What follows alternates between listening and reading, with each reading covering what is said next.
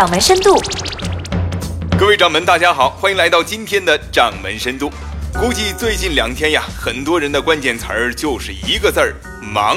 那到底在忙什么呢？是忙年底的工作总结，还是忙着联络感情、打牌聚餐，甚至还是忙着思考人生呢？这些忙啊，似乎对大伙儿来说已经是轻车熟路，如同家常便饭一般了。而这段时间的忙，就忙了一件事儿，是什么呢？收快递。作为混迹于办公室的我来说，办公室里徒增的此起彼伏的电话声和同事们上上下下搬快递的忙碌身影，单位俨然成了快递公司的一个分部。对于这样的工作态度，连单位的大 boss 都无奈地说：“忍忍吧，一年不就是这么一次吗？”您看看，这双十一的面子可真够足的。二零一五年电商双十一已经落幕了，其中阿里的交易总额高达九百一十二亿，同比去年增长了百分之五十九点七。然而，在这场声势浩大的电商集体狂欢中，超过百分之九十的双十一商家却只是赔本挣吆喝。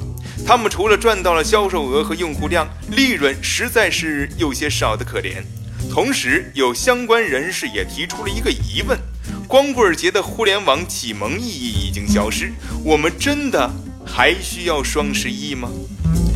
我们还是来仔细回想一下吧。七年来，电商双十一可谓是越做越旺，从最初的五千两百万到九点三六亿、五十二亿、一百九十一亿、三百六十二亿、五百七十一亿，再到今年的九百一十二亿，每年增长的销售额是越来越大。电商节的影响力已经由阿里独家注册的企业节日演变成为整个电商行业的共同节日，并成为电商行业集体打造性价比更高的重要品牌活动。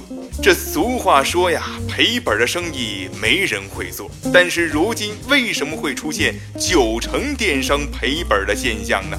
双十一真的就像某些业内人士所说的那样，走到尽头了吗？电商行业的这种节日性故意临时亏损现象，其实才应该是电商节的真正本质。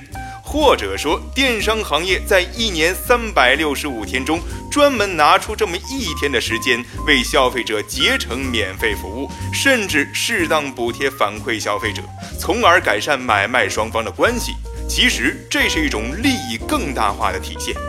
即使是真正的亏损了，其幅度也是极为有限的，并不会给电商平台的经营造成困难。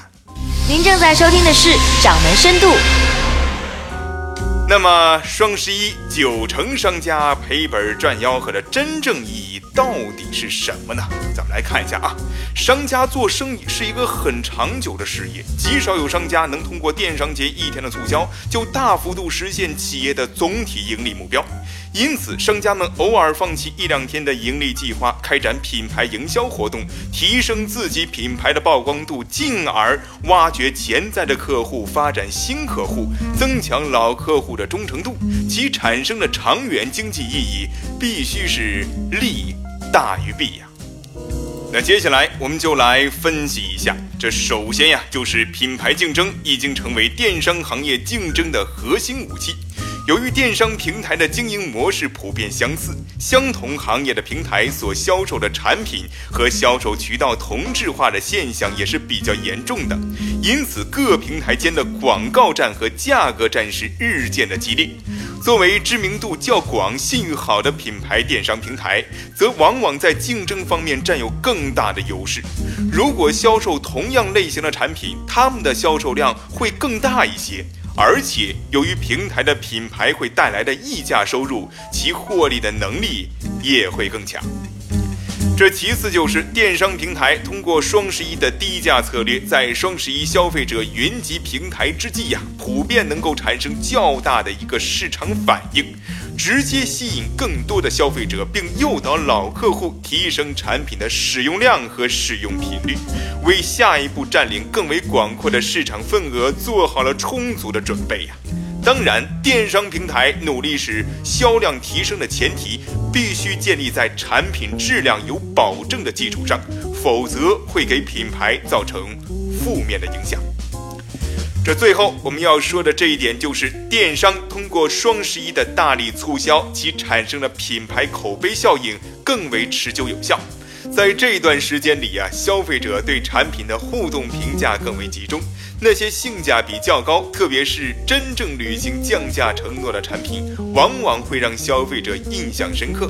通过良好的口碑效应，带来更多的消费人群。电商平台在获取用户成本越来越高的当下，双十一的适度亏损战略，无疑是成本最低、效果最好的可行性方案。总之，电商双十一的成功啊，必须建立在有效回馈消费者并获取用户量的基础上，才能获得更大的成功。